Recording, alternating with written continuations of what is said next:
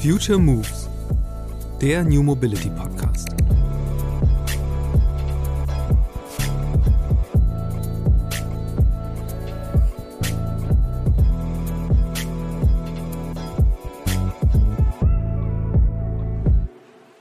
Das private Auto steht 23 Stunden und Keks pro Tag rum.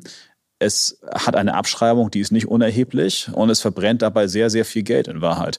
Und wenn du jetzt anguckst, dass du über geteilte elektrische On-Demand-Mobility fast denselben Komfortstandard hinstellen kannst, ohne dass sich die Leute aber darum kümmern müssen, ohne dass die Leute zu einer Tankstelle fahren müssen, wo sie vielleicht gar nicht sein wollen, weil wer will schon gerne auf Tankstellen sein, oder dass sie nicht wissen, dass sie das reparieren müssen oder dass sie es waschen müssen, putzen müssen, dann entsteht ja etwas, was äh, etwas ganz Neues sein kann. Und dieses ganz Neue werden bei Licht betrachtet nicht öffentliche Verkehrsunternehmen entwickeln, weil sie dazu gar nicht in der Lage sind. Die können das betreiben, aber sie werden es nicht entwickeln können. Und deswegen brauchen wir ähm, Partnerschaften mit der Industrie und Ziele, die wir haben, um sozusagen am Ende des Tages Mobilitätsdienstleistungen umzusetzen, die bisher uns nur in Ansätzen eigentlich klar sind. Senator für Verkehr und Mobilitätswende. Im Titel meines Podcast-Gasts steckt bereits die Spannung zwischen der Wirklichkeit auf Hamburgs Straßen und Trassen und dem Wunsch, die Großstadt radikal zu verändern. Seit bald zweieinhalb Jahren leitet der grünen Politiker Agnes Tjax die Verkehrsbehörde der Stadt. Und das mit viel Gestaltungswillen. Aktuell werden mehrere U-Bahn- und S-Bahn-Linien verlängert und neu gebaut. Weitere Projekte sind in der Planungsphase. Der Busverkehr wird ausgebaut und der Stadtrand durch Ride-Pooling-Shuttles erschlossen. Und nicht zuletzt bekommen Radfahrende und FußgängerInnen in der Hansestadt eine höhere Priorität und immer mehr Raum.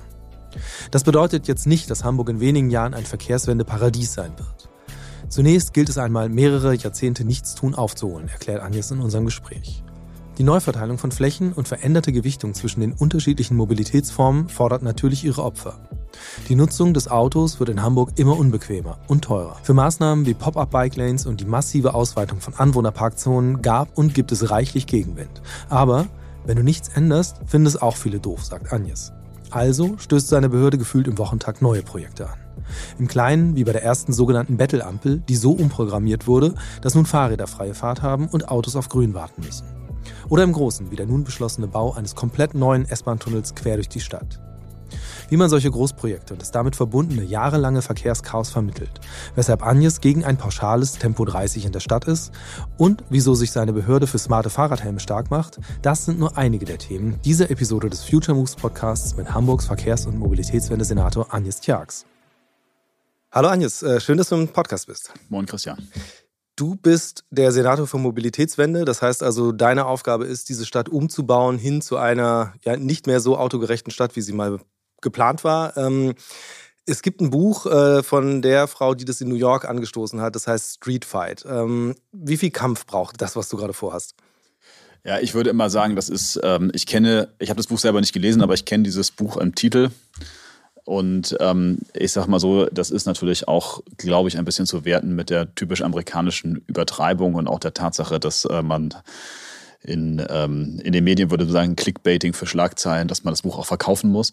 Es ist natürlich eine Auseinandersetzung, aber vielmehr ist es eine Freude und Begeisterung, das tatsächlich zu tun. Und ich glaube, vielmehr braucht man auch die Begeisterung, das umzusetzen und ähm, die Leute auch ein bisschen mitzureißen mit dem Thema. Und deswegen, ähm, klar, es ist manchmal auch eine Diskussion um einzelne Straßen. Und es geht genau darum, auch diese Diskussion zu führen und die Leute auch ja. mitzunehmen. Und in diesem Sinne ist es vielleicht auch, auch eine äh, Auseinandersetzung, aber ich finde Straßenkampf äh, finde ich jetzt übertrieben. Lassen wir den Kampf mal außen vor, aber es ist ja tatsächlich so, äh, wo man anfängt, an den bestehenden, am Status quo beim Thema Verkehr zu rütteln, gibt es ja immer irgendwen, der sich da ungerecht behandelt fühlt, um Privilegien gebracht fühlt. Wie gehst du das an? Was ist so, so deine Strategie dahinter, wirklich ähm, so eine Transformation zu kommunizieren und wirklich möglichst viele Leute an Bord zu holen? Weil am Ende braucht man ja mehr als nur die Fahrradfahrer freuen sich jetzt, die Fahrradfahrerinnen. Dafür sind die Autofahrer die Doofen. Eigentlich müssen ja alle das besser finden am Ende. Ja, man muss erstmal dazu wissen, dass äh, gerade in der Verkehrspolitik die Situation ist so, wenn du nichts änderst, finden es auch viele doof. Also es ist jetzt nicht nur die Änderung äh, finden Leute anstrengend, sondern auch die Nichtänderung finden Leute anstrengend. Und das zweite Thema ist, dass man, glaube ich, sich äh, den Debatten stellen muss, dass man auch sagen muss, äh, wohin will man. Es ist ja bei uns auch so, dass wir das mit dem Namen der Behörde, also für Verkehr und Mobilitätswende, wir organisieren den Verkehr, wir geben ihm aber auch eine klare Richtung. Wir haben äh, deswegen auch ein klares Neudeutsch würde man sagen, Mission Statement. Ähm, und darauf können sich ja die Leute auch einstellen. Und ich meine, die Diskussion um die Frage Klimaschutz ist in Hamburg ja relativ konsensual. Es gibt ja hier doch sehr wenige Leute, die durch die Gegend laufen und sagen, Klima, äh, die Erderhitzung gibt es nicht, äh, dass man nichts machen oder so. Und äh, das zweite Thema ist, es gibt in Hamburg aus meiner Sicht eine sehr große ähm, ähm, Meinung darüber, dass wir unsere Stadt grün halten wollen und noch grüner machen wollen, was auch für den öffentlichen Raum in den Straßen gibt. Und äh, wenn man dann sozusagen bei der Fahrradstadt Hamburg gibt es, glaube ich, auch viel stärker als in der öffentlichen Debatte ein Konsens, weil fast jeder ja am Ende ein Fahrrad hat und Fahrrad ja. fährt. Nicht jeder fühlt sich damit wohl in Hamburg, was ein Problem ist, aber viele Leute wollen es ja, äh, dass ähm, äh, man die Radwege ausbaut und wenn man dann sagt, naja, es hilft ja, wenn man dann auch einen Radweg baut und dafür braucht man auch Platz, dann findet man dafür auch schon eine ganze Menge Verständnis und ähm, den öffentlichen Nahverkehr, ähm, dessen Ausbau zu kritisieren, das macht mittlerweile fast keine Partei mehr. Insofern, es ist jetzt nicht alles so easy, wie ich es hier eben vorgetragen habe, aber es ist so, wenn man das ein bisschen rational betrachtet und ähm, wenn man ehrlicherweise auch so ein bisschen mal aus dem Internet rausgeht und aus den Social Media, dann kann man über eine ganze Menge Sachen auch mit vielen Menschen gut reden und die sind in Hamburg auch in der Regel äh, verständig und das ist ja wie immer, ne? Ich meine, in der Politik passieren auch nicht nur Sachen, die ich gut finde, sondern man muss es dann ja in der Gesamtheit auch ein bisschen betragen. Ja. Werbung. Offen gestanden, ich bin eher skeptisch, was Nahrungsergänzungsmittel angeht, aber ausprobieren kann man es ja mal. Also steht seit rund zwei Monaten AG1 in meinem Kühlschrank. In der grünen Tüte ist ein Pulver, das laut Hersteller Ergebnis einer wissenschaftlich basierten Mischung hochwertiger Inhaltsstoffe ist. Vitamine, Mineralstoffe, Bakterienkulturen, Antioxidantien, ein Pilzkomplex, insgesamt über 70 Zutaten, die alle aus natürlichen Lebensmitteln stammen. Hinter der Formel von AG1 steckt die Idee der Nährstoffsynergien, einem wissenschaftlichen Konzept, das darauf abzielt, die Wirksamkeit einzelner Nährstoffe zu verstärken. Also rühre ich morgens einen Löffel AG1 in ein Glas Wasser und bekomme einen Drink, der zwar wie ein Green Smoothie aussieht, aber bedeutend besser schmeckt. Ob es auch wirkt?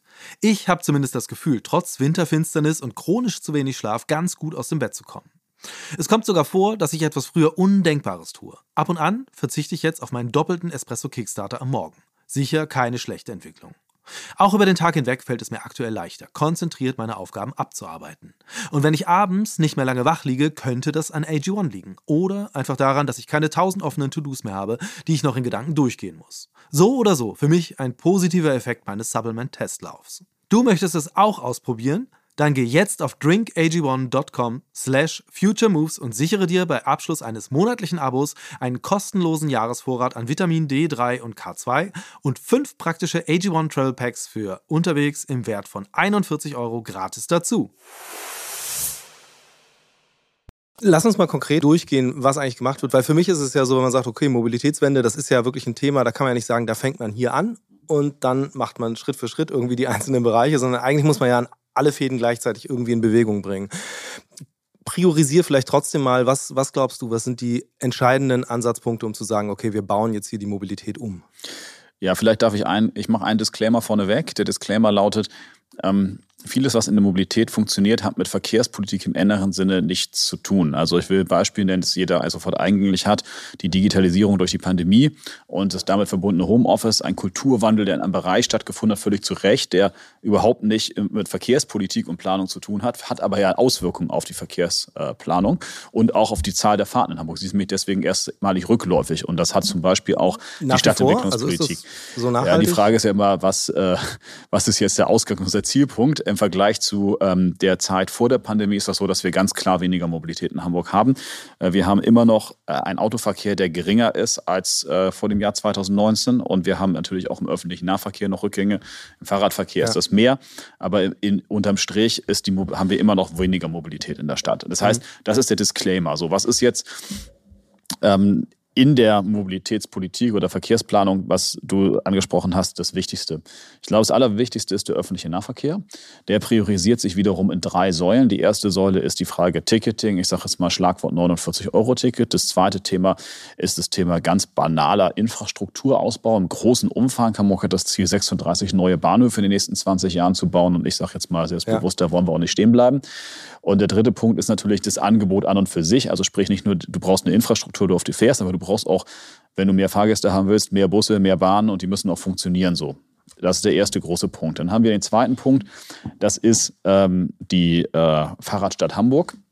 Die hat natürlich auch ein Thema des Infrastrukturausbaus, ähm, aber zum Beispiel auch eine Verzahnung zu dem öffentlichen Nahverkehr. Also dass auch diese beiden Systeme ich will jetzt nicht sagen, dass die in der Vergangenheit gegeneinander gearbeitet haben, aber die haben so ein bisschen eher nebeneinander hergewerkelt. Und wie man die sozusagen auch am besten vernetzen kann, das äh, ist ein entscheidender Punkt. Und beim Fahrradverkehr ist der mit Abstand wichtigste Punkt, dass wir Radwege bauen müssen, die anders sind, als wir sie in den vergangenen zehn Jahren gebaut haben. Ich sage mal Stichwort Trennung vom Autoverkehr. Wir müssen Radwege bauen, auf denen sich Menschen wohlfühlen, weswegen Sicher sie Fahrrad fahren wollen. Ja. So. Und ähm, das ist sozusagen der zweite große Punkt. Der dritte Punkt, ja, würde ich sagen, gibt es quasi ein bisschen eine Gleichrangigkeit äh, der Themen, weil sie sind alle wichtig, aber sie sind nicht ganz vorne im Schaufenster. Das ist das Thema der Digitalisierung. Es ist wichtig, äh, den Verkehr zu digitalisieren, auch den öffentlichen Verkehr zu digitalisieren, auch den Fahrradverkehr im Übrigen. Es ist das Thema einer autoarmen und lebendigen Innenstadt. Die strahlt natürlich aus damit auch das Thema, dass ich sage jetzt mal gespiegelt zumindest in den innerstädtisch verdichteten Quartieren sowas wie Freiraum Ottensen ja. ist ein erster Hinweis. Man könnte sagen, das ist ein Superblock in Wien Barcelona. Man könnte das jetzt auch anders erzählen, aber im Prinzip ein Raum, wo man sagt, in einem innerstädtisch hochverdichteten Quartier holen wir uns auch den öffentlichen Raum zurück.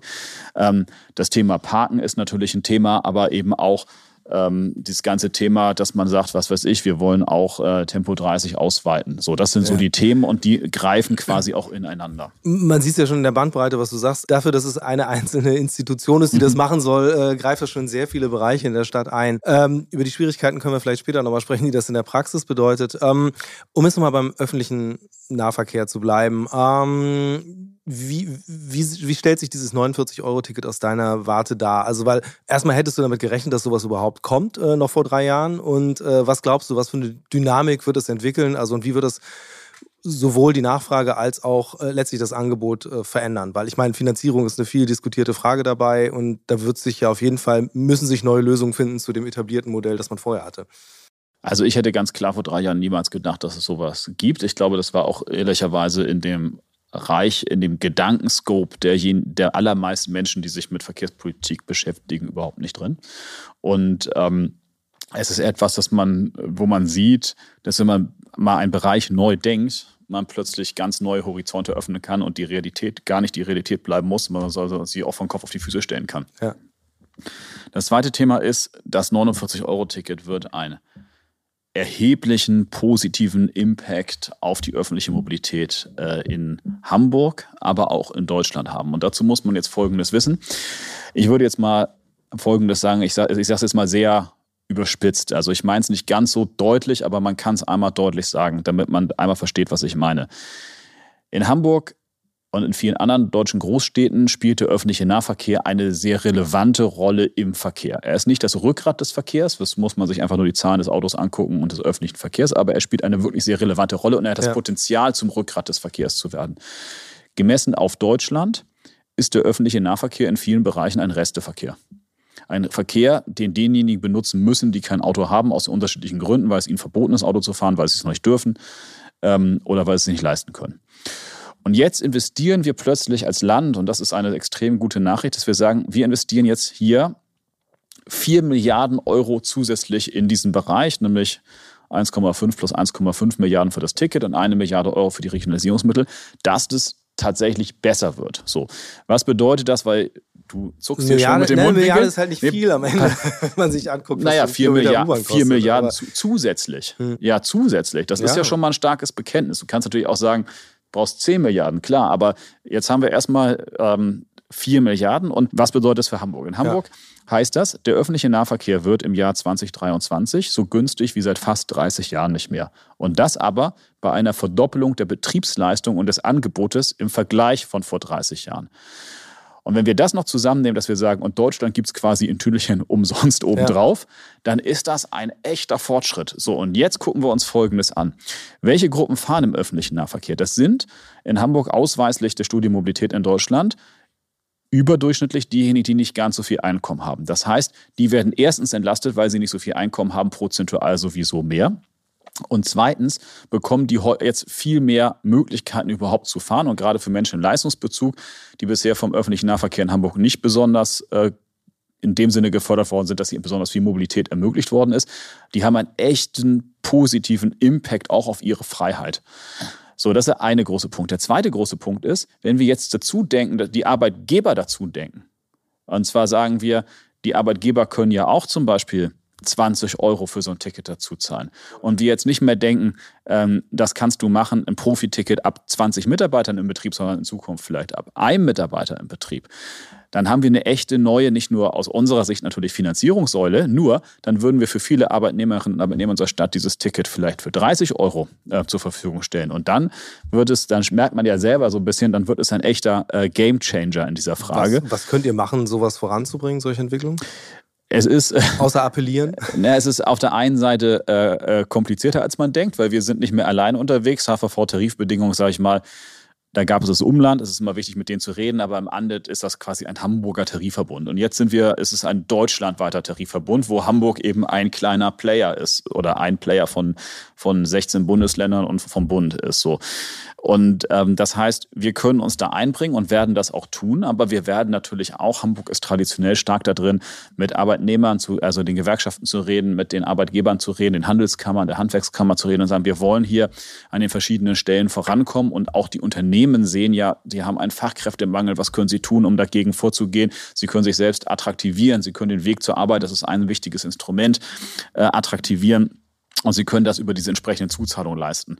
So, und deswegen sehe, sehe ich hier ein extrem großes Potenzial. Und wenn man jetzt sich vorstellt, wir wollen, dass man, das kann ich dir jetzt nicht quantifizieren, aber dass wir Hunderttausende Abos mehr verkaufen in dieser Stadt dadurch, dann entsteht natürlich auch eine andere Debatte. Und wenn wir uns jetzt ja. vorstellen würden, in Deutschland verdoppeln oder verdreifachen wir die Zahl der Abos, dann entsteht auch eine andere Debatte. Dann werden Politiker nicht einfach nur sagen können, ja, ich erhöhe jetzt die Pendlerpauschale, sondern dann werden sich die Frage stellen müssen, was machen sie eigentlich mit dem Ticket, weil in einer Demokratie es eben auch ein bisschen auf die Mehrheit ankommt. Also deswegen, dieses Ticket hat viel, viel mehr Potenzial, als die meisten Leute bisher darin sehen. Sehe ich, sehe ich genauso tatsächlich, also auch mit Blick auf 9-Euro-Ticket. Das hat ja eben ein, ein, wie du selbst gesagt hast, den Verkehr für den Rest sozusagen mal ins Zentrum äh, gerückt und die Möglichkeiten deutlich gemacht. Aber was ja direkt dranhängt, ist ja in dem Moment, wenn du sagst, äh, Verdopplung von Abozahlen meinethalben heißt ja auch, dass tatsächlich dann.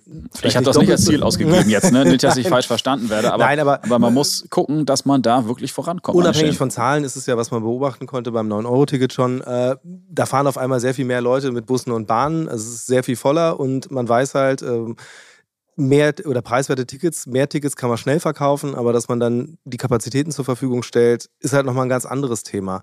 Was ist denn da eure Strategie, so eine Brücke zu bauen, dass es eben nicht dazu führt, dass die Leute dann sagen, okay, ja wunderbar, jetzt kaufe ich mir mein 49-Euro-Ticket, äh, machen das drei Monate und stellen fest, das ist ja so ein Elend in diesen vollen Bussen und Bahnen, die auch noch dauernd zu spät kommen. Ähm, gibt ja in Hamburg so einige Linien, die da wirklich einfach so schon seit Jahrzehnten überlastet sind. Äh, wie geht ihr das an, einfach das Angebot dann wirklich gleichzeitig auch zumindest die Attraktivität zu halten und eben Attraktivität nicht nur über den Preis zu definieren? Man muss erstmal dazu wissen, dass Hamburg ja ähm, in den Jahren ähm, 19, 20 und 21 drei große Angebotsoffensiven gefahren hat, ohne dass man wusste, dass dieses Ticket kommt. Und die heißt, das heißt, dass wir pro Jahr 6 Prozent mehr Leistung in den Markt gestellt haben, quasi proaktiv. Das sind zum Beispiel die Expressbusse, das sind aber auch zusätzliche Züge. Und das bedeutet, dass wir so rund 18, 20 Prozent mehr Angebot als noch vor, ich sag mal, fünf Jahren fahren. Das ist schon ja. Äh, eine erhebliche Größenordnung. Und wir haben ja im Grundsatz die Strategie, genau dieses Thema auch weiterzumachen. Und ähm, das ist der Grund, warum es auf vielen Linien in Hamburg kein Problem geben wird. Und dann gibt es die zwei, drei Linien, die sowieso die äh, viel benutzten und auch herausfordernden Linien sind. Da immer ganz vorne dabei ist die S-Bahn nach Harburg. Und das muss man in der Tat in der Sache angehen. Da sind wir auch extrem prioritär dabei. Die Herausforderung ist hier nur, du kannst, wir, wir hätten sogar Züge da mehr Züge drauf fahren zu lassen. Die Infrastruktur gibt es nur nicht hier. Das heißt, ja. wir haben hier eine Situation, dass seit in Wahrheit seit drei Jahrzehnten an solchen Bahnlinien nicht so viel gemacht worden ist und wir deswegen die Infrastruktur erneuern müssen. Es wird dazu auch Schritte geben, die wir auch ausfinanzieren werden. Ich habe der Bürgerschaft gesagt, ich hätte gern dafür 92 Millionen Euro für die S-Bahn-Korridore nach Harburg und Bergedorf, um den Hamburger Anteil dazu zu stemmen. Wir brauchen dafür Geld vom Bundes, eine Strecke des Bundes. Ich habe deswegen mit dem Eisenbahnstaatssekretär genau über das Thema geredet und ihm auch gesagt, diese Strecke quasi gezeigt und gesagt, das brauchen wir auch. Da sind wir uns im Prinzip auch einig, sodass jetzt die Prozesse laufen. Und dafür ist es dann so, jetzt kommen wir ein bisschen ab vom Thema, aber es ist so, es, wir brauchen eine Infrastrukturerneuerung, um dann in der Tat einen dritten Zug in zehn Minuten nach Harburg zu fahren. Und das hätte folgenden Vorteil, dass wir jetzt 15.000 Fahrgäste pro Stunde pro Richtung transportieren können und dann wären es 24.000 Fahrgäste pro Stunde pro Richtung. Und das ist natürlich ein echter äh, Gamechanger in dieser Frage. Die Frage ist ja auch so ein bisschen, was kann man noch machen, um diese, diese Verkehre zu entzerren? Also jetzt neulich war ich so zur, zur Feierabendzeit in der Gegend vom Hauptbahnhof und äh, das war wirklich ein eindrucksvoller Moment, weil mir nochmal klar geworden ist, wie schlimm das eigentlich ist. Äh, die Verkehrsbelastung war wirklich im Umkreis von einem Kilometer überall Autos stehen, die Bahnsteige sind komplett voll.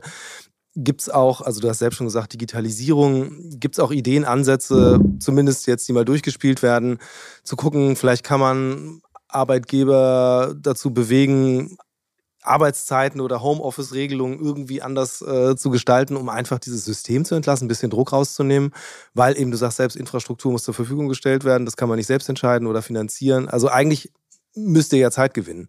Ich hatte ja schon eingangs gesagt, dass ganz viele Themen, von denen wir abhängig sind, gar nicht im Bereich der Verkehrsplanung entschieden werden.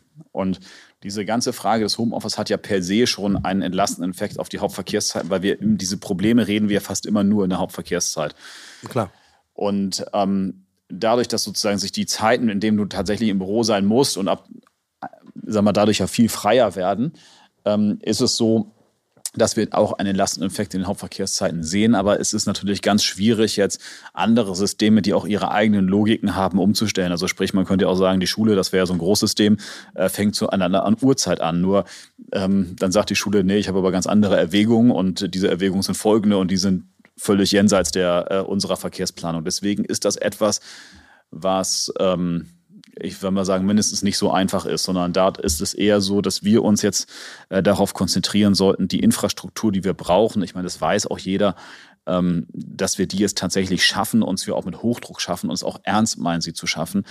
Ähm, und dass wir uns auch dazu verpflichten, und das meine ich gar nicht nur für meine Person, sondern als eine Generation von Politikern und Gesellschaft in Hamburg zu sagen, wir wollen die Bahn jetzt verdammt nochmal endlich ausbauen, weil das ja. muss man auch mal 20 Jahre durchhalten, dann hat man auch ein anderes Bahnsystem. Dann sieht es auch anders aus da als hier, nur es wird natürlich auch ein bisschen, es kostet nicht ein bisschen, es kostet sehr viel Geld und es wird auch ein bisschen Mühe kosten. Ja, aber umgekehrt muss man sich ja die Frage stellen, was, was wäre eigentlich gewesen, hätten wir diese ganze Bahn und diese ganze Mühe unseren Vorfahren nicht äh, zugemutet oder sie sich selbst zugemutet, dann hätten wir jetzt eine ganz andere Situation. Insofern, es lohnt sich allemal, wir machen das auch, aber es, es, es muss für die Stadt klar sein, dass was bringt, es bringt was, da auch mitzuziehen. Ja, vor allen Dingen ja für die Menschen, die in dieser Stadt leben und da täglich Natürlich. durch müssen. Also ich bin ja mal gespannt. Jetzt äh, vor kurzem wurde ja nochmal beschlossen und ich muss es ablesen, weil es der Verbindungsbahn-Entlastungstunnel. Ja, wunderbares Wort. Ne? Äh, traumhaft und äh, lässt auch schon ein bisschen dahin blicken, was das für so eine Stadt bedeutet. Weil am Ende heißt es ja, dass man eigentlich einen Tunnel komplett durch die Stadt zieht, um dann künftig die S-Bahn da durchfahren zu lassen, anstatt oberirdisch.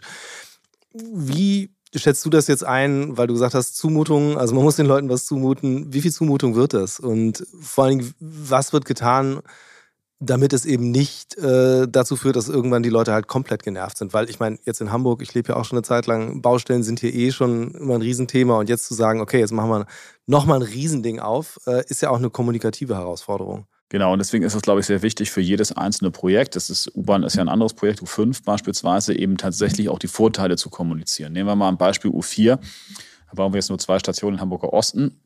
Die Menschen, die davon momentan betroffen sind, und das sind durchaus intensive Betroffenheiten, ähm, sind aber auch diejenigen, die danach davon profitieren. Und sie werden dann statt äh, in 23 Minuten in 13 Minuten am Hauptbahnhof sein. Und das nicht für jetzt sechs Jahre Baustelle, sondern für die nächsten 100 Jahre. Es werden also auch ihre Kinder und ihre Kindeskinder davon äh, entsprechend profitieren.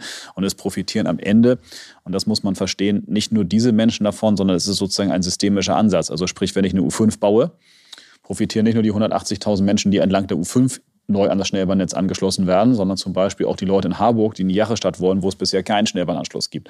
Oder die Leute, die aus Bergedorf ans UKE wollen, wo es momentan eine Buslinie gibt, die zwar intensiv ist, aber natürlich ist eine U-Bahn-Station besser. Das weiß ja auch jeder. Und insofern, wir müssen uns gemeinsam verabreden, dass wir diese Dinge wollen, dass wir diese Vorteile auch sehen. Das muss auch intensiv kommuniziert werden. Und dann glaube ich, dass auch eine ganze Menge ähm, ähm, eine ganze Menge äh, akzeptiert wird. Man muss es aber sehr genau machen und muss auch nachweisen, dass, es, dass man es gut macht. Und wir versuchen da wirklich äh, auch viel zu tun, aber es gibt in Hamburg halt auch immer wieder Stimmen, die in Wahrheit wieder besseren Wissens behaupten, dass das alles furchtbar sei. Aber es ist so, wir haben Infrastruktur, die muss erneuert werden und zwar in einem großen Umfang erneuert werden. Wir wissen in diesem Land, dass das lange nicht passiert ist und deswegen werden wir jetzt hier auch einiges nachholen müssen. Wie groß muss eigentlich so eine Vision sein, äh, zu sagen, äh, also dass man die Leute mitnimmt? Weil das ist ja tatsächlich das Ding, mit den kleinen Einzelprojekten kann man den Leuten praktisch erklären, das hat die und die Vorteile. Wenn man aber sagt, okay, wir, wir träumen uns die Zukunft jetzt in dieser Form äh, ganz umfassend. Äh, ist das was, dass du auch äh, für dich so im Blick hast? Also hast du eine Vision, die du kommunizierst, um zu sagen, das ist die Stadt, wie ich sie mir vorstelle in 10, 20, 30 Jahren, auch wenn es dann gar nicht mehr deine, in deinen Händen liegen sollte, das zu gestalten? ich habe zumindest, ich würde das mal so sagen, eine, es sind ja zwei Dinge. Das eine ist die große Vision und das andere ist, sind die tatsächlichen Veränderungen. Und ähm, beides ist in der Verkehrspolitik, ähm, dauert leider seine Zeit. So. Und dann gibt es eben verschiedene Ebenen, aber ich kann schon sagen, dass ich eigentlich eine große Vision habe. Und die große Vision lautet sehr verkürzt übersetzt gesagt, wir brauchen ein neues, großes, großen Wurf im Bahnsystem Hamburgs. Damit meine ich US, Regional- und Fernbahn. Ähm, wir brauchen sichere Fahrradinfrastruktur und zwar immer und überall.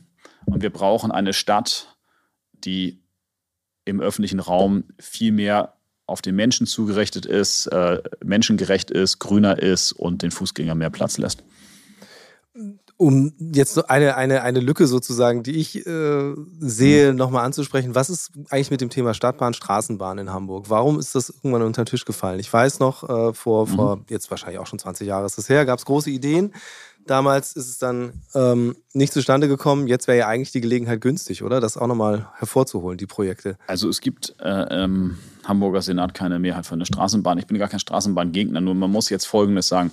Ähm, am Ende des Tages würde ich immer den, der Stadt Hamburg raten, das Thema U-Bahn und Stadtbahn nicht gegeneinander zu diskutieren, sondern ich würde immer raten, zu sagen, wir wollen die Mobilitätswende, wir wollen dafür einen Ausbau unseres Bahnsystems. Das ist mal der erste wichtige große Punkt. Der zweite große Punkt ist, ich würde dazu raten, zu akzeptieren, dass wir seit fast 40 Jahren in dieses System in echt und funktional kaum investiert haben in die Erweiterung dessen und dass uns deswegen jetzt, es wurde erst die Stadtbahn von der Sozialdemokratie abgebaut und dann wurde 40 Jahre lang fast nichts gebaut. So ein kleiner U-Bahn-Stummel in die Hafen City. Ja. Das ist nicht ausreichend. Und die Frage ist jetzt, wir haben uns dabei auch über, im Streit über die Stadtbahn ein bisschen blockiert. Wir haben das versucht, 97 bis 2001, Rot-Grün 1 einzuführen. Wir haben es nochmal 8 bis 11 versucht. Beide Mal ist auch gescheitert. Es hätte beide Mal auch klappen können. Aber am Ende des Tages kann ich jetzt ja umgekehrt auch nichts, wenn ich jetzt wieder sage, ich würde die U-Bahn abblasen, um eine neue Stadtplan zu planen, ja, dann stehe ich doch wieder dafür, dass, dass einfach gar nichts passiert. Das kann nicht mehr unsere Antwort sein, sondern unsere Antwort muss sein, die Projekte, die es gibt, jetzt auch tatsächlich zu bauen und auch tatsächlich umzusetzen und den Atem aufzubringen, das zu tun. Und da steht momentan im Vordergrund der Bau der U5, der U4, der S4. Ein paar weitere Themen, äh, die sind in der Pipeline, die S21, die S32 nach Westen. Es steht im Fokus neu, dass wir tatsächlich mal die S-Bahn-Korridore erneuern, modernisieren und kapazitativ aufwerten nach Harburg und Bergedorf. Und es steht mit dem Verbindungsbahn Entlastungstunnel, und jetzt kommt, äh, Achtung, die große Idee dahinter, ähm, eine Neuordnung der Hamburger Regionalbahnverkehre im Raum, weil wir natürlich in dem Moment, in dem wir die S-Bahn in den Tunnel legen, oben Platz haben. Und wenn wir den Tunnel nicht da bauen würden, wo wir jetzt die Verbindungsbahn haben, was wir noch nicht wissen, das muss man dazu sagen, äh, dann kann man natürlich da Regionalbahnverkehre fahren lassen mit Haltestellen. Und in Wahrheit brauchen wir statt, ich sage jetzt mal so 120 Regionalbahnzügen, die vielleicht jeden Tag in Hamburg fahren, brauchen wir vielleicht eher 200, weil wir müssen nämlich auch das Umland mitdenken und dafür brauchen wir ähm, ganz andere äh, Kraft, vielleicht auch eine Durchbindung durch den Hauptbahnhof. Das muss man jetzt mal alles nochmal sauber abprüfen. Ähm, wir gucken uns gerade an, was wir mit der Güterumgehungsbahn machen können. Ähm, was da sozusagen geht. Und das sind alles Themen, die jetzt auch im Raum stehen, am Horizont erkennbar sind. Und da ist natürlich die Frage, ob du jetzt nochmal ein ganz neues System einführst, wo du äh, die Stadtbahn in Wahrheit, und wie gesagt, ich bin durchaus ein Freund der Stadtbahn, ähm, wo du aber sagen kannst, im ersten Schritt kannst du das auch mit dem Instrument der Expressbusse machen. Und wir wollen gerade Expressbusse weiter ausrollen, sind auch sehr, sehr erfolgreich, weil sie nämlich konkurrenzfähig sind. Also sie sind sogar auch konkurrenzfähig in gewisser Weise gegenüber der Stadtbahn, weil du hast keine Expressstadtbahn. Die Stadtbahn kann ja nur auf den Schienen hintereinander fahren, ähm, sodass du da durchaus auch Vorteile hast. Und die Stadtbahn ist ja quasi nach dem Bus das nächstgrößere Verkehrsmittel für die Kapazität. So haben wir vielleicht irgendwann auch eine Situation, dass wir wieder zur Stadtbahn kommen, statt Expressbussen, weil wir sie für mehr Kapazität brauchen.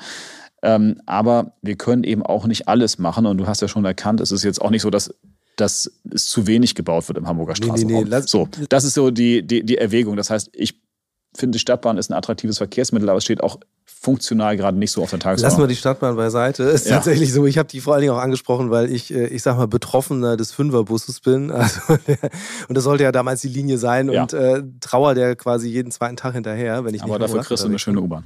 Ja, aber wann? Wenn ich Rentner bin. Nein, mal gucken. Aber ähm, ich wollte nochmal zurückkommen auf diesen Aspekt eben der großen oder der Radikalität in der Vision. Mhm. Also, weil hm, es gibt ja jetzt äh, auch Ideen, eben die Innenstadt autofreier zu machen. Also jetzt nicht von eurer Seite her, sondern von Initiativen. Und da gibt es ja gerade auch, wenn man sich die letzte Generation anguckt, äh, durchaus Aktivistinnen, die, ähm, ich sag mal, mit sehr großen Visionen, sehr radikalen Forderungen rangehen an das Thema. Wie stellt sich das für dich eigentlich da, äh, wenn jetzt jemand kommt und sagt, nee, wir müssen doch eigentlich dafür sorgen, dass irgendwie zwischen Elbtunnel und äh, oder zwischen A7 und S1 kein Auto mehr in der Stadt unterwegs ist. Ja, ich würde immer den Leuten, die pro Mobilitätswende sind und vielleicht sich auch noch mehr wünschen, ähm, versuche ich sozusagen dafür zu begeistern, dass wir am Ende das Wichtige ist, dass die tatsächliche Realität die richtige Richtung nimmt und dass man das am Ende des Tages so ohnehin nur Schritt für Schritt umsetzen kann. Das ist mal so die grundsätzliche Antwort. Die jetzt etwas konkretere Antwort auf die Frage ist natürlich so, du musst sehen, wir haben in Hamburg schon ein paar Spezifika, das muss man als Stadt auch wissen. Ähm, die lauten, dass wir im Prinzip einen Fluss in Ost-West-Richtung haben, also die Elbe, und einen Fluss in Nord-Süd-Richtung, die Alster. Und dass diese geografischen Gegebenheiten natürlich den Verkehr in Hamburg strukturieren. Also der Grund, warum alles über den Hauptbahnhof geht im Eisenbahnverkehr, hat bestimmte Gründe, weil du natürlich immer ins Zentrum der Stadt willst mit der Eisenbahn. Es hat auch äh, historische Gründe, ähm, aber es hat eben auch einen geografischen Grund, dass nämlich genau Hamburg da lokalisiert ist, wo du an der Elbe die Alster queren kannst. So, und wenn du jetzt ein Verkehrssystem organisierst, gilt das auch für Autos. Also auch die Autos müssen ja irgendwie von Osten nach Westen kommen, ähm, wenn man sie jetzt nicht komplett abschaffen möchte. Und davon redet jetzt eigentlich fast niemand, äh, jedenfalls keinen, den ich kenne. Und ähm, das heißt, du brauchst da irgendwie eine Straße, die da lang geht. Das ist sozusagen die logische Konsequenz. Hamburg hat jetzt ja nicht in dem Sinne eine Umgehungsstraße. So, das ist ein bisschen der Ring 2, aber das fängt das Thema ja nicht auf.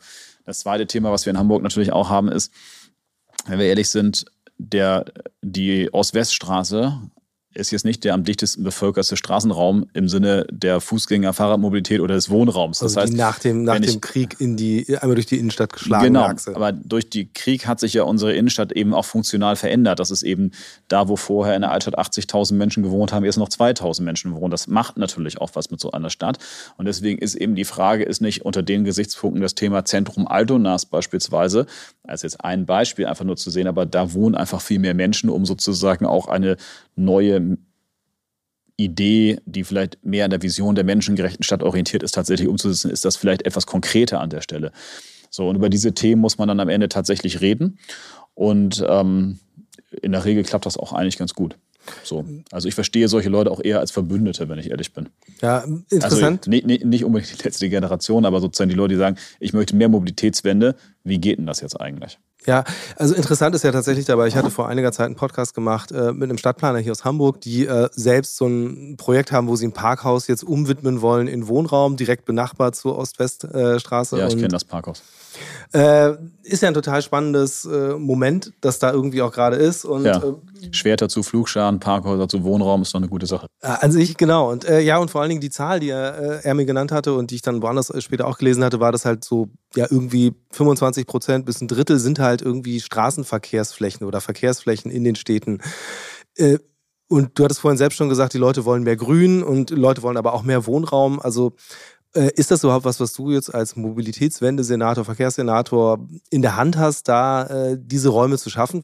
Ähm, ja und nein. Also ja, wir machen ja konkrete Projekte. Wir bauen auch Straßenräume um. Ich kann das zum Beispiel erklären an der Königstraße in Altona. Wir werden die so umbauen, dass sie von vier auf zwei Spuren zurückgeht. Wir haben jetzt da schon quasi die Pop-up-Bike-Lanes äh, gemacht, die ja. jetzt im Neudeutsch heißen die bei uns Radverkehrsstreifen mit beschleunigter Planung, aber jeder weiß, was mit Pop-up-Bike-Lanes äh, gemeint ist. Ähm, und ähm, wenn wir sie umgebaut haben, wird, die, wird das auch nur noch zwei Fahrspuren für den Autoverkehr haben. Wir werden 50 neue Bäume pflanzen, wir werden mhm. ein paar Parkplätze machen und wir werden zwei Protected Bike Lanes links und rechts haben, inklusive einer Funktion der sogenannten blau-grünen Infrastruktur. Also es wird grüner, es ist sogar eine Verbindungsachse, da gibt es den Grünzug Neues Altona, da gibt es den Platz der Republik, es ist sozusagen sogar ein Trittstein für äh, Tiere, die sich von dem einen zum anderen grünen Ort äh, bewegen wollen. Also insofern, es gibt konkrete Projekte, an denen man das ganz konkret ähm, äh, machen, umsetzen kann. Aber es gibt auch den Punkt, den möchte ich auch einmal machen, es ist nicht so, dass die Mobilitätswende keine Fläche braucht.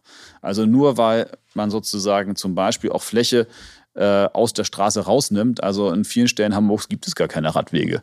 Und jetzt, wenn es welche gibt, dann sind die also nicht in einer angemessenen Breite. Das heißt, dafür brauchst du natürlich umgekehrt auch Platz. Es ist nicht so, wenn du eine Busspur baust, dann brauchst du dafür eben auch 3,25 Meter. Und wenn du sie in beiden Richtungen baust, brauchst du sie auch in beiden Richtungen. Das heißt, ähm, ähm, man muss schon verstehen, auch dass Mobilitätswende nicht per se was damit zu tun hat, dass man äh, Verkehrsraum aufgeben kann, sondern man braucht auch äh, Verkehrsfläche, je nachdem, welche Funktion man am Ende da tatsächlich äh, umsetzen möchte. Ja, ich wollte auch tatsächlich mehr auf diesen Faktor der, der Transformation oder der, mhm. der Umwidmung hinaus. Du hast ja selbst äh, vorhin schon das Thema Radwende, Ausbau, Radinfrastruktur mhm. erwähnt. Wie wichtig ist das eigentlich jetzt auch so ein bisschen mit so einer psychologischen äh, Idee im Hintergrund? Ähm, die Radfahrenden sichtbarer zu machen, denen stärker Priorität einzuräumen, um einfach deutlich zu machen, okay, ähm, hier verändern wir gerade Mobilität. Ich meine, weil das ist ja das Ding, wenn man sagt, irgendwie, wir bauen öffentlichen Verkehr aus, das findet ja mehr oder weniger in so einer Parallelstruktur statt. Also das heißt, wenn ich mit dem Auto fahre, kann ich mir überlegen, ist genauso attraktiv oder hat die und die Vorteile, wiegt sich irgendwie auf, fahre ich jetzt halt mit der U-Bahn. Ähm, aber für den, der einfach nur auf der Straße unterwegs ist, für den wird ja erstmal alles weggenommen. Und auf der anderen Seite stelle ich mir vor, wenn man es halt hinkriegt, wirklich zu sagen, ja, nee, guck mal, ja, du sitzt da zwar in deinem Auto, aber während du hier lang fährst, fahren an dir 70 äh, Menschen auf dem Rad vorbei. Weil es so attraktiv ist, kann das ja auch tatsächlich, glaube ich, für so ein Gesamtsystem einen positiven Effekt haben. Wäre jetzt meine These, also eigentlich die Frage, würdest du da mitgehen? Ähm, wie siehst du das? Ja, ich stimme vollständig zu. Ähm, ich will einfach ein paar Gedanken dazu noch loswerden. Das erste ist, wenn wir mal in, in Fahrradstädte gehen, wie Kopenhagen oder Amsterdam, dann kenne ich viele Menschen aus unserer Stadt, die da hingegangen sind. Und ich kenne aber keinen einzigen, der nicht gesagt hat, das ist toll. Nicht ein. Also auch ganz viele Leute, die in Hamburg eher wenig Fahrrad fahren, eher Auto fahren und sagen, Mensch, ich finde das eigentlich auch ganz gut so. Da gibt es keinen, der sagt, dieses Feeling im öffentlichen Raum, diese Kommunikation miteinander, die finde ich irgendwie doof. Sondern alle sagen, finde ich gut. So, das zweite Thema ist, viele Leute fahren am Wochenende Fahrrad aus Freizeitgründen, weil es für sie ein entspanntes Hobby ist. Und ähm, dann sage ich immer, ja, das ist doch total super. Warum machst du es nicht unter der Woche? Kann man sozusagen ja zwei Fliegen mit einer Klappe schlagen. So. Und dann kommen die ins Nachdenken und sagen, ja, das stimmt eigentlich. Warum eigentlich nicht unter der Woche? Und das dritte, der dritte Punkt ist natürlich schlicht, es ist also, wir haben ich muss mich häufiger der Kritik erwehren, dass wir 800.000 Autos in der Stadt haben, was natürlich auch stimmt. Aber wir haben viel mehr Fahrräder in der Stadt. So, warum soll ich jetzt also nicht eine Politik für Fahrradfahrer machen? Weil alle Menschen im Prinzip auch Fahrrad fahren können und das im Zweifelsfall auch gut finden. Das ist ja etwas, wo man sagt, erstmal per se ist das ein attraktives, äh, interessantes Hobby, was Leute machen, im Gegensatz dazu, dass Leute jetzt in der Regel selten, in Deutschland zumindest, irgendwie ihr Auto nehmen und sagen, ich fahre jetzt mal am Wochenende eine Stunde rum, weil es mir so viel Spaß macht. So. Ja. Also insofern per se ist das schon mal ziemlich gut. Und der letzte Punkt ist, es gibt kein Verkehrsmittel, was schneller wächst als das Fahrrad in Hamburg und zwar schon seit über 20 Jahren. Also das heißt, es verändert sich auch real und ich glaube, das sieht man auch in den Straßen. Beziehungsweise die was sich daran anschließt, ist ja die Überlegung, also wenn man, man sagt ja allgemein, wenn man irgendwo eine Straße baut, dann wird der Verkehr da schon entstehen, dann fahren da auch mehr Autos. Äh, gilt ja tendenziell für Fahrrad genauso. Was heißt das denn jetzt mal auf so das Gesamtverkehrssystem der Stadt bezogen? Äh, was, was kann man tun? Äh, jetzt gar nicht mal nur in Bezug auf Hamburg, sondern allgemein gibt es da, gibt's da eine gewisse Formel, so dass man sagen kann, okay, guck dir die und die Verkehrsströme an, wenn du es halt schaffen willst, wirklich viele Leute, also wenn du wissen willst, wo du einen Radweg bauen musst, damit den auch viele Leute benutzen. Und, dann andersrum, wie wird das konkret in Hamburg gemacht und was sind da die wichtigsten Projekte? Ja, also ganz, ganz konkret ist natürlich, dass du dir eine Heatmap machst, du guckst dir an, wo fahren schon viele Leute Fahrrad und dass du da erstmal vernünftige Radverkehrsinfrastruktur herstellst. Das musst du datengestützt machen, aber auch beobachten, weil nämlich Leute, also das ist ja so dieses typische Ding, du legst irgendeinen Platz an, ja, ich sag mal eine Wiese und irgendwann hast du dann so einen Trampelpfad. Und da siehst du genau an der Stelle, siehst du dann immer, dass das, was geometrisch schön aussieht bei Stadtplanern, nicht menschengerecht ist, weil die sich dann ja, die stimmen ja da quasi mit den Füßen ab, so ja. im wahrsten Sinne des Wortes.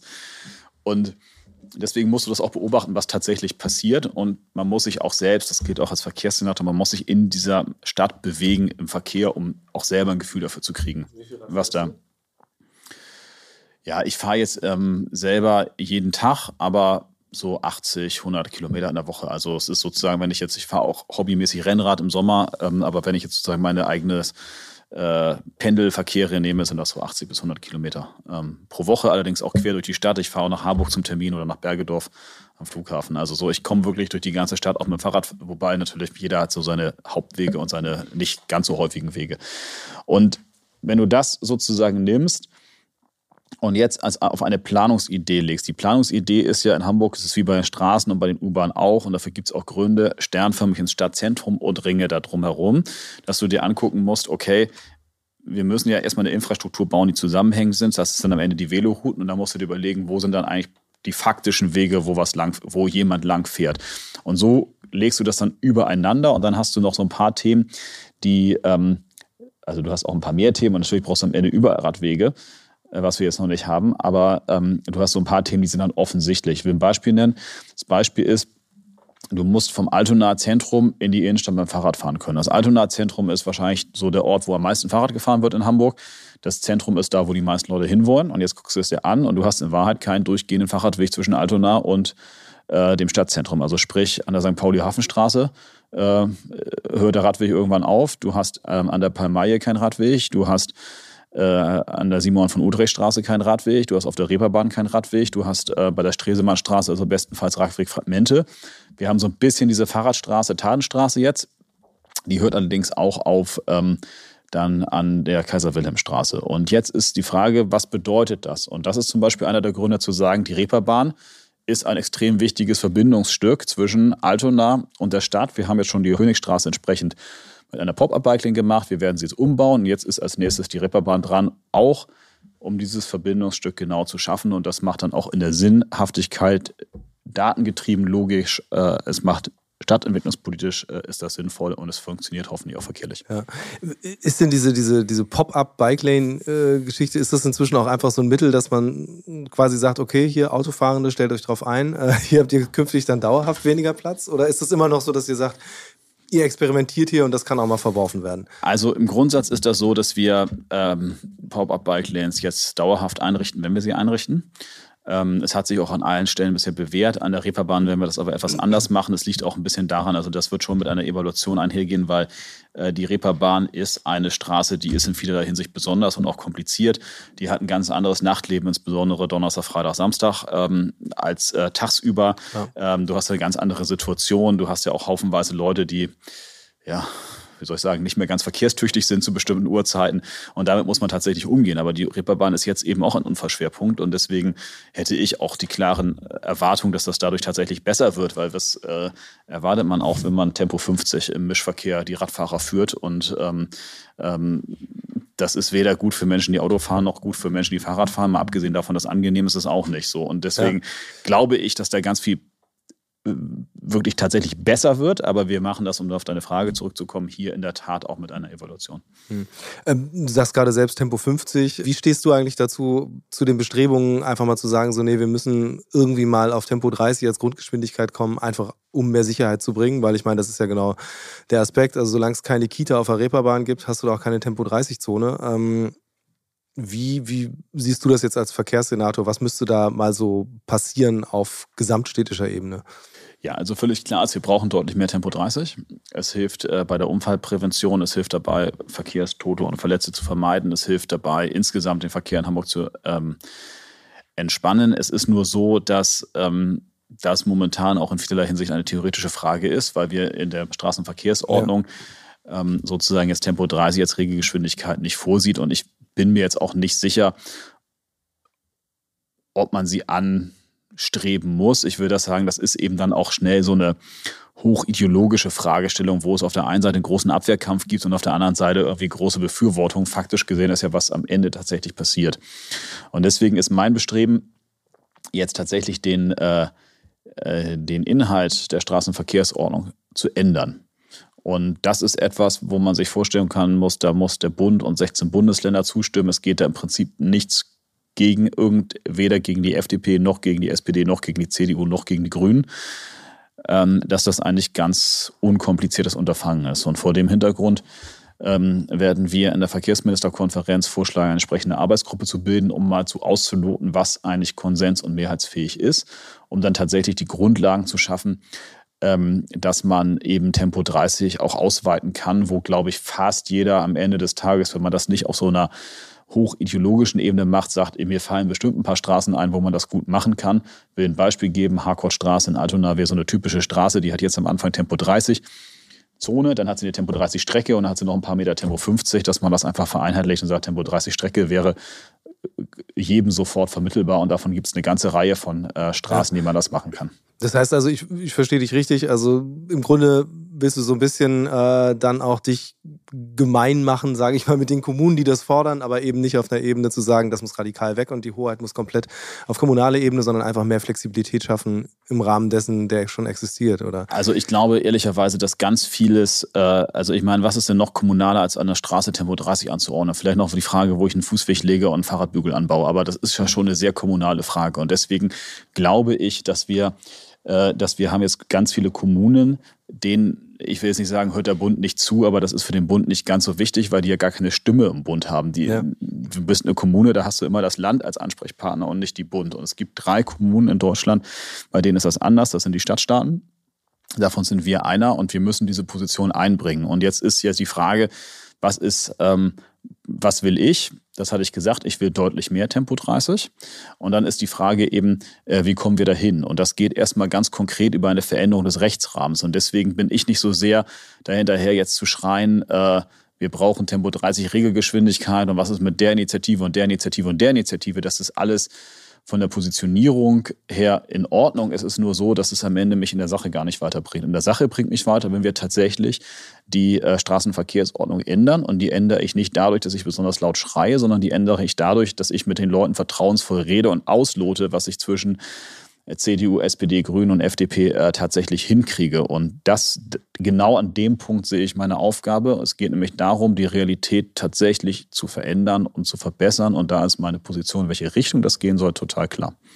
Ja, und da bist du ja eben dann in der guten Position, den Zugang zu haben, sozusagen zu den Leuten auf der Bundesebene. Ähm, ich bin gespannt, also ja, wann muss, da Dynamik reinkommt. man muss ihn auch nutzen, den Punkt. Das ist der entscheidende, die entscheidende Fragestellung und die nutzt man eben dann, aus meiner Sicht, wenn man versucht, vertrauensvoll zusammenzuarbeiten und nicht jetzt als allererstes den großen Spruch bringt, weil dann ist die Kommunikation in so einem 82 Millionen Staat so kompliziert, dass du erstmal ganz viele abschreckst, sondern du musst gucken, welche Ziele haben wir, wie kriegen wir die deckungsgleich und das hinzubekommen. Das ähm, ist mein Ziel. Ob wir am Ende das schaffen, weiß ich nicht, aber ein Versuch ist es allemal wert, weil äh, in, der, in Wahrheit ist es ja so, ich meine, wir haben in Hamburg 58 Prozent des Straßennetzes Tempo 30, da könntest du jetzt schon sagen, ist die Regelgeschwindigkeit, wenn man das so beschreiben möchte.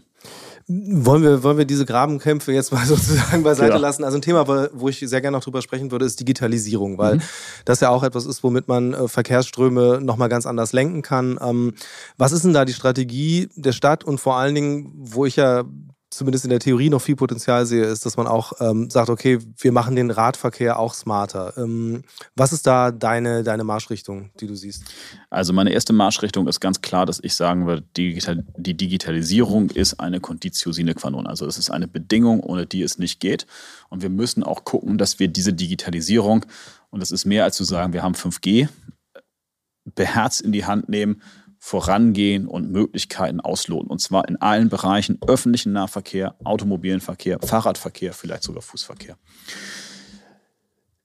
Ich will ein äh, Beispiel geben, wo ich äh, unfassbar große Potenziale sehe. Das ist, äh, wir haben natürlich im HVV Apps, die sind auch in Ordnung, aber es ist natürlich nicht so, dass sie nicht noch viel besser werden können. Ich will ein paar Beispiele geben. Eine durchgebuchte Reisekette, ähm, die anfängt vielleicht mit dem privaten Fahrrad und nicht nur sagt, ähm, äh, der Fußweg zur Bushaltestelle so und so lang, sondern vielleicht sogar erstmal einen Vorschlag macht zu sagen, benutzt gar nicht diese Buslinie, fahr gleich mit deinem eigenen Fahrrad zur U-Bahn-Station und hast da einen Park-and-Ride-Parkplatz. So, das ist sozusagen das erste Thema.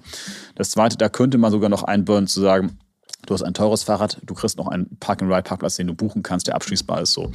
Dann kriegst du eine U-Bahn meinetwegen und auf der anderen Seite steht ein Carsharing für dich bereit und dieses Carsharing äh, ist am Ende, zahlst du einen Preis dafür. Das ja. wäre ja zum Beispiel eine Möglichkeit der Digitalisierung. Im Radverkehr, wir haben heute ähm, an der Ecke ähm, Kaiser-Friedrich-Ufer Bundesstraße ähm, die erste Ampel umprogrammiert. Die lautet jetzt, es gibt, wird Dauergrün für äh, Fuß- und Radverkehr geben. Und ähm, es ist so, dass äh, der Autoverkehr quasi digital erfasst wird. Also der muss jetzt nicht so wie traditionell äh, die Fußgänger drücken im Sinne, das muss die Scheibe runterkurbeln, sondern er wird sozusagen über eine Wärmebildkamera erfasst. Aber wir haben natürlich über diese Funktion die Möglichkeit, äh, die Priorisierung genau umzukehren. Und dann kommt ja genau an der Stelle ist noch eine Vierer Metrobuslinie, den wollen wir ja auch nicht warten lassen. Das heißt, der Bus muss sozusagen absolute Priorität bekommen. Und das alles funktioniert natürlich nur aufgrund der Digitalisierung. Und wenn man sich jetzt vorstellen würde, man hätte da noch eine zusätzliche äh, Kreuzung äh, mit einer zusätzlichen äh, Straße und dann könnte man natürlich auch noch sagen, jetzt im Bussystem, äh, welche Buslinie wird eigentlich wovor priorisiert und das könnte man sogar anhand der einzelnen Busse steuern. Also sprich, welcher Bus ist zu spät zum Beispiel, der könnte priorisiert werden. Das könnte abgewogen werden mit der Frage, wie viele Menschen sind eigentlich in diesem Bus. Also lohnt es sich, den auch zu priorisieren? Ist da keiner drin? Lohnt es sich nicht? Ist der voll? Sollte der vielleicht noch ein Stückchen mehr priorisiert werden? Diese ganzen Regeln kannst du bauen und diese Systeme äh, funktionieren mit der Digitalisierung. Und das sozusagen, das sind jetzt nur zwei Beispiele von 200, die man hat, äh, voranzubringen, das wäre richtig gut. Und ich teile absolut die Aussage, auch die Fahrradwirtschaft, das Fahrradfahren wird sich mit diesen Themen ganz anders und sehr positiv aus meiner Sicht beschäftigen können und müssen. Was kann man da als, als Stadt oder mhm. Stadtstaat machen, so solche Projekte voranzubringen? Weil es ja, in Hamburg gibt es ja wirklich wahnsinnig viele Reallabore. Ist mhm. das der Weg oder muss man auch wirklich sagen, so, nee, wir bauen jetzt mal nicht nur das Ganze auf Testniveau, sondern wir rollen das jetzt wirklich mal aus als ein Infrastrukturprojekt, das halt auch mal ambitioniert ist, gewagt ist, äh, experimentell ist? Ähm, wir brauchen immer beides. Wir brauchen die Reallabore und da müssen wir gucken, was können wir davon quasi in die Linie bringen und tatsächlich umsetzen. Das kostet natürlich auch viel, viel, viel Geld. Da ist aber jetzt nicht das Hauptthema im Radverkehr. Ne? Das Hauptthema ist da an der Frage des autonomen Fahrens, aber auch der Digitalisierung der U- und S-Bahn-Systeme. Das sind äh, Themen, wo wir schnell über, über ein paar hundert Millionen reden. Ähm, Im Radverkehr aber ist das auch so. Ich meine, ich möchte gerne, also nicht mit den 100 Millionen, aber dass wir auch da in die Linie kommen wollen. Also sprich, es eignet sich jetzt nicht jede Ampel in Hamburg für diese Ampelumkehr und Priorisierungsumkehr. Da musst du schon auch ein paar Fußgänger, Fahrradfahrer haben, das zu tun. Aber was zum Beispiel wichtig wäre, ist, und das wir auch entwickeln, ist eine App, die dir für jede Hamburger Ampel eine Geschwindigkeitsempfehlung gibt. Sprich, du fährst als Fahrradfahrer auf diese Ampel zu. Und Fahrradfahrer haben ja die Eigenschaft, dass sie sehr unterschiedlich schnell sind. Das heißt, es ist auch schwierig, eine einheitliche grüne Welle für sie zu konstruieren, was wir zwar gemacht haben an zwei Strecken mit 18 km/h, aber ähm, keine Ahnung, wenn ich da lang fahre und es geht so leicht bergab, dann bist du aber auch gefühlt ohne Treten schon bei 18 km/h. Also das ist, wo ich immer für mich selber das Gefühl habe, ist nicht die richtige Geschwindigkeit und für andere vielleicht auch, dass du sagst, okay, dein Handy, das du am Lenker hast, äh, kommuniziert mit jeder Hamburger Ampel und erzählt dir, bist du schnell genug, um diese nächste Grünphase zu erreichen und dir eine Geschwindigkeitsempfehlung abgibt, ob du schneller oder langsamer fahren musst, damit du sozusagen, weil das Nervigste am Radfahren ist ja, du fährst schnell, bremsen, anfahren, schnell, bremsen, also dieses Stop and Go, sondern dass du sozusagen einen vernünftigen Verkehrsfluss selber bekommst und dich selber anpassen kannst. Das wäre zum Beispiel ein großer Fortschritt äh, in der Digitalisierung des Radverkehrs. Ein weiterer wäre, dass du quasi alle Helme in Hamburg, alle Smartphones mit einer äh, Notrufnummer ausstattest. Also sprich, so wie das im Autoverkehr auch geht, dass du eben sagst, ähm, wenn du einen Unfall hast, dann ruft dieser Helm oder dein Smartphone automatisch äh, die Rettungszentrale an, damit sozusagen ein Rettungsfahrzeug sofort angefordert werden kann.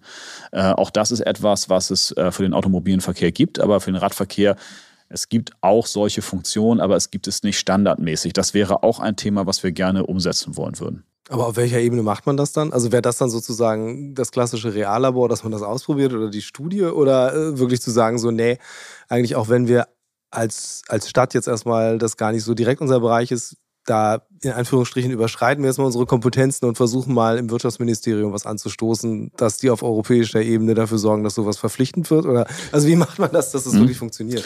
Ja, in, in, Bezug auf den äh, Notruf ist das so, dass wir das ganz konkret mit dem Bundesverkehrsministerium planen und das am besten europaweit ausgerollt werden wird. Und wir haben das in Bezug auf den ITS-Weltkongress auch für den Autoverkehr gemacht und wir haben denselben Projektleiter wieder an Bord, äh, sodass wir eben sehen, hier wäre ähm, der nächste Schritt jetzt möglich und das muss irgendwo getan werden und ähm, das wollen wir jetzt einfach, da gibt man natürlich etwas mehr die Vorleistung, als man das sonst tut, aber andererseits ist das auch so, ähm, ähm das macht auch Spaß und der Bund fördert das und ähm, dann läuft das hoffentlich auch irgendwann.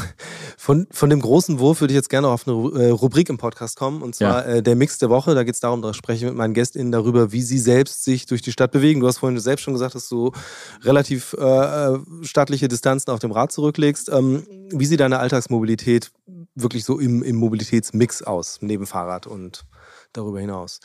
Naja, ich meine, ich wohne in Neumittel-Altona und ich wohne in einer Fußgängerzone. Das ist unfassbar relaxend und ähm, das heißt, ich gehe die Nah Nahwege gehe ich alle zu Fuß. Ähm, ich bin dann allerdings auch relativ schnell auf dem Fahrrad, weil das Fahrrad ist natürlich schon ab einer relativ kurzen Distanz ähm, äh, auch dem zu Fuß gehen, zumindest in Effizienzgründen. Manchmal geht man einfach gerne zu Fuß, um sich die Zeit zu vertreiben, aber so naja, als Senator erwartet die Stadt ja auch ein bisschen, dass du arbeitest und man selber auch. Und ähm, deswegen aus Effizienzgründen fahre ich dann einfach viel mit dem Fahrrad. Das mache ich eigentlich den ganzen Tag und ich habe halt eine Buskarte oder eine HVV-Karte, wie viele andere Menschen auch. Und im Zweifelsfall fahre ich dann U&S-Bahn. Ich fahre relativ selten bis nie Auto. Ähm, es ist so, dass es... Ähm, ich habe ja kein Auto, ich habe auch keinen Dienstwagen, insofern gibt es auch keinen Grund, es zu nutzen. Ich habe allerdings auch eine Mitgliedschaft bei Cambio Carsharing, die allerdings jetzt nicht besonders häufig genutzt wird. Hattest du jemals ein Auto? Zweimal im Jahr. Ich hatte auch schon mal ein Auto. Ja, ich bin als äh, Student in äh, Südafrika. Und da ist es praktisch unmöglich, sich zu bewegen ohne Auto. Und deswegen hatte ich da sozusagen mit einem anderen Studenten äh, zusammen ein Auto ähm, gekauft. Allerdings weiß ich gar nicht, ob ich es selber besessen habe. Das ist schon so lange her. Und ich habe mal aus einer, ähm, aus einer Erbmasse äh, ein Auto geschenkt bekommen, ein VW Polo, den ich allerdings mit meinem Bruder zusammen kurze Zeit gefahren habe. Und dann haben wir den auch wieder verkauft, weil das war aber nicht gebraucht. Und äh, jetzt, wenn es über die Stadtgrenzen hinausgeht, was ist dein, dein Modus, mit dem du dich bewegst? Also ich habe gerade eine Bahnfahrt nach Paris gebucht letztes Wochenende und dann fahre ich mit der Bahn. Was ist denn überhaupt so dein, dein, dein Blick jetzt in die Zukunft gesehen, Hamburg als ein ja auch international vernetzter Standort ähm, für Mobilität? Wie beispielhaft kann man da sein? Weil die große Frage ist ja immer, wenn man guckt, wohin kann diese Reise gehen mit Mobilität? Bei Städten wird Paris jetzt wahnsinnig oft genannt, Kopenhagen hast du selbst auch schon erwähnt, was Radverkehr angeht. Welche Städte guckst du dir an und wo denkst du irgendwie, da sind wir vielleicht in Hamburg auch ein bisschen beispielhaft für andere Städte? Und nicht nur sozusagen nach unten blickend äh, kleinere Städte, sondern auch im internationalen Vergleich. Ja, das hängt natürlich, wenn man ehrlich ist, ähm, also ich habe jetzt mir schon viele Städte angeguckt und auch mit vielen Leuten aus anderen Stadtverwaltungen gesprochen. Ich war jetzt gerade in Singapur.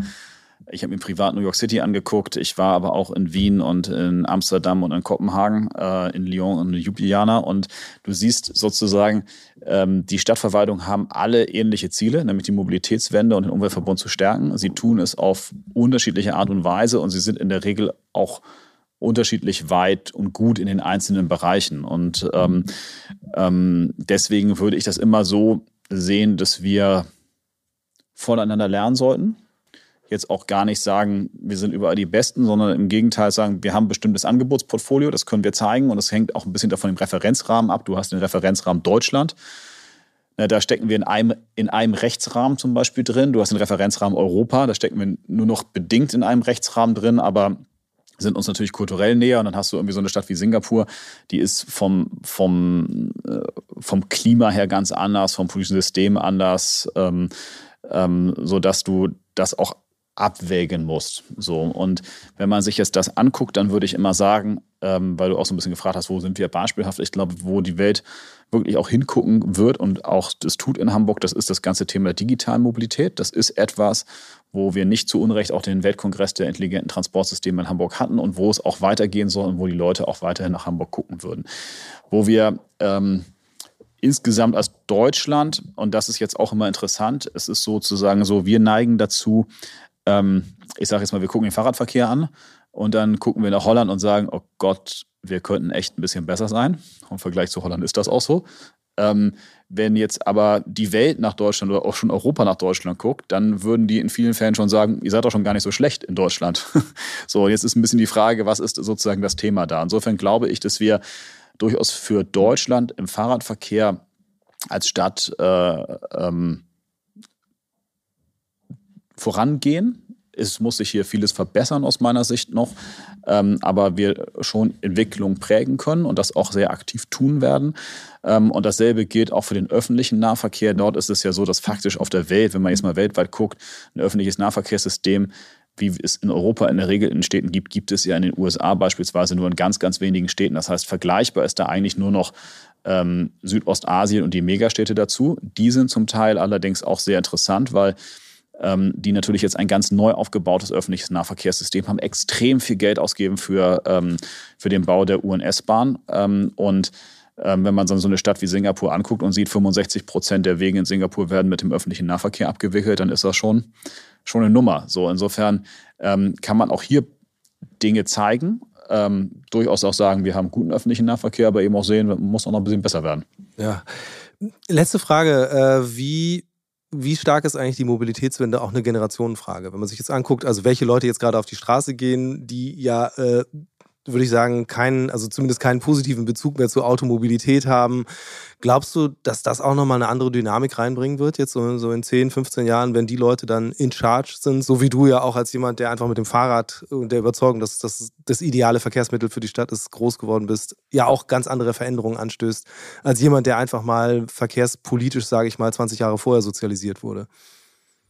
Das ist ähm eindeutig ein Thema. Ähm, und es ist auch eindeutig so, dass sich diese, deswegen äh, glaube ich, dass die Bewegung hin zur Mobilitätswende sich auch die nächsten 20 Jahre gar nicht mehr aufhalten lassen wird, weil sozusagen die Leute werden das einfordern. Aber es ist auch ein Thema nicht nur der Generation, sondern es ist auch eine Frage ein bisschen, wo du wohnst.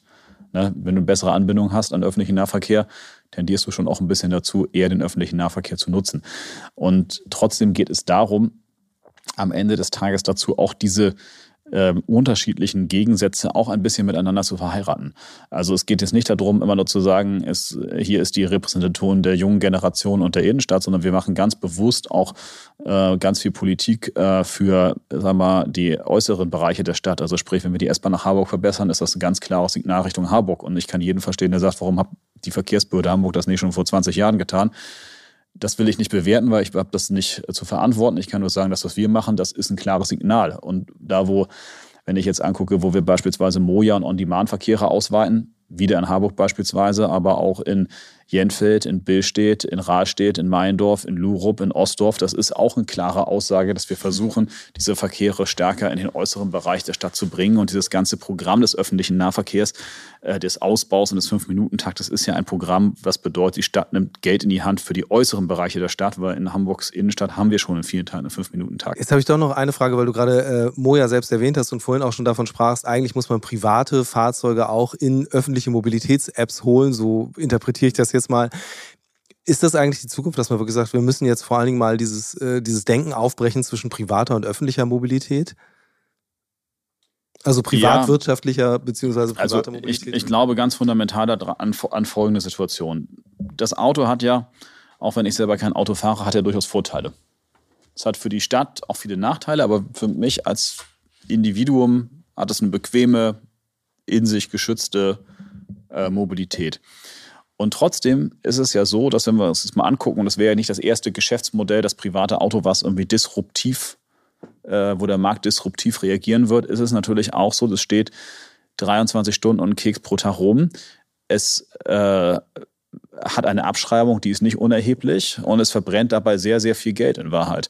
Und wenn du jetzt anguckst, dass du über geteilte elektrische On-Demand-Mobility fast denselben Komfortstandard hinstellen kannst, ohne dass sich die Leute aber darum kümmern müssen, ohne dass die Leute zu einer Tankstelle fahren müssen, wo sie vielleicht gar nicht sein wollen, weil wer will schon gerne auf Tankstellen sein, oder dass sie nicht wissen, dass sie das reparieren müssen oder dass sie es waschen müssen, putzen müssen, dann entsteht ja etwas, was äh, etwas ganz Neues sein kann. Und dieses ganz Neue werden bei Licht betrachtet nicht öffentliche Verkehrsunternehmen entwickeln, weil sie dazu gar nicht in der Lage sind.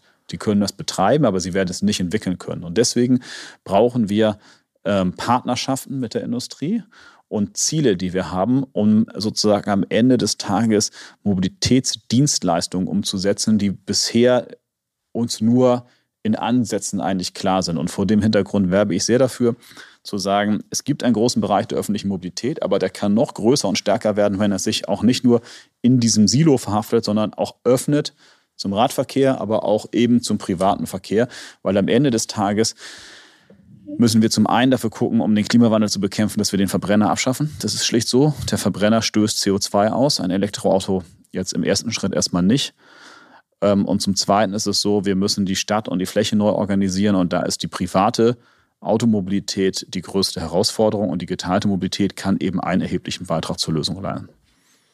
Dann schauen wir mal, was die Zukunft uns bringt in Sachen geteilter Mobilität, aber eben auch Abschaffung von Verbrennern und welche Rolle öffentlicher Verkehr dabei spielt und wie Hamburg sich da als Stadt entwickelt und welche Blaupausen hier vielleicht auch bald auf den Straßen unterwegs sind.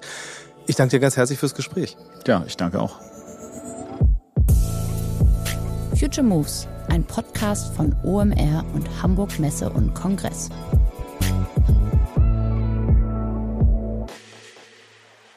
Dieser Podcast wird produziert von Podstars